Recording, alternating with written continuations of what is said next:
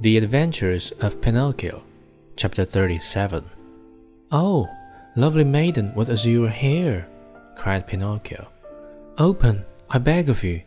Take pity on a poor boy who is being chased by two assassins.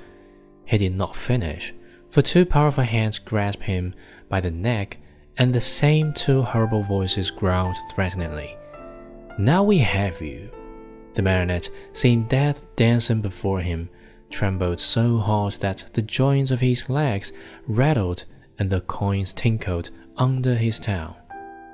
Well, the assassins asked, Will you open your mouth now or not? Ah, you do not answer? Very well. This time you shall open it. Taking out two long, sharp knives, they struck two heavy blows on the marionette's back. Happily for him, Pinocchio was made of very hard wood, and the knives broke into a thousand pieces. The assassins looked at each other in dismay, holding the handles of the knives in their hands. I understand, said one of them to the other. There is nothing left to do now but to hang him. To hang him, repeated the other. They tied Pinocchio's hands behind his shoulders and slipped the noose around his neck. Throwing the rope, the poor marionette hung far up in space.